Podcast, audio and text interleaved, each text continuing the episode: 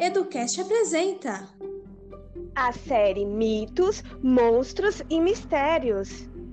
Histórias de um jeito que você nunca ouviu. Educast Histórias como você nunca ouviu. Nós somos a Alice, Cecília, Eloá, Marcela, Tainara e Yara. E nesse primeiro episódio, vamos te contar a primeira lenda brasileira, o Ipupiara. Reza a lenda que ao cair de todas as tardes, surgia das águas um monstro que morava no litoral do Brasil, o Ipupiara.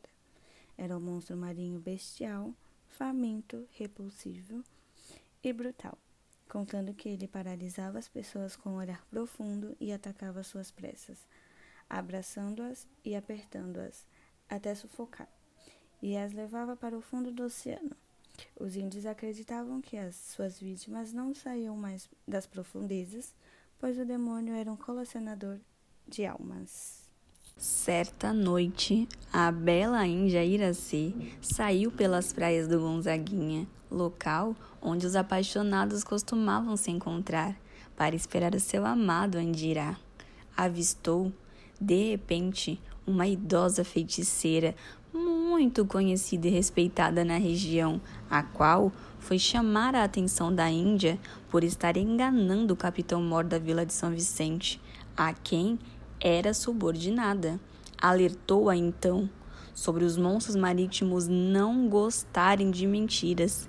Iracê temeu pela vida de seu amado, ficou imaginando o que o Ipupiara poderia fazer caso descobrisse que estavam se encontrando e que havia amor entre os dois índios.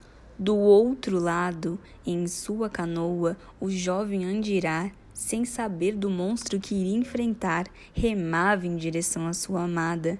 Iracê cantou alto para Andirá ouvir, com o seu coração trêmulo, na esperança do amado chegar, antes que o monstro suspeitasse de qualquer movimento.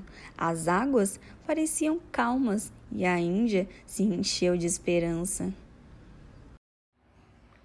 Quando, de repente, ouviram-se gritos e ruídos estranhos vindo do mar. A Índia jamais ouvira nada parecido e, apavorada, correu para pedir ajuda ao capitão Moore.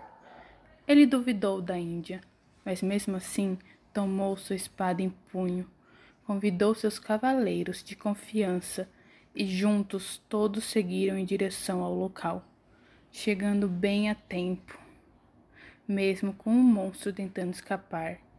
Não sei o que é isso, disse o capitão.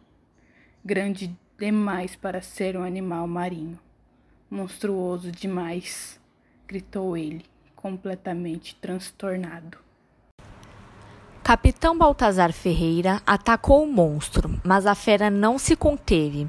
Parecia não se importar com os ferimentos e prosseguia em seus ataques contra os cavalheiros do capitão. Todos estavam exaustos e aterrorizados quando o capitão acertou uma punhalada certeira fatal bem na barriga do monstro.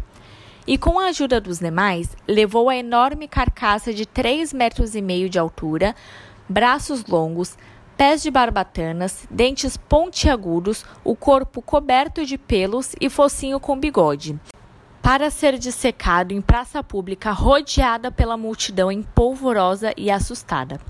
Até hoje se ouve o canto de Irecê à espera de seu amado pelas praias vicentinas. E aí, você já conhecia essa primeira lenda brasileira? Assustadora? Sim ou claro? Não deixe de acessar também nossa página no Facebook, Brinquedoteca Unimes, e usar também a nossa hashtag, hashtag Educast. Vamos adorar interagir com você por lá. Até a próxima! Tchau, tchau!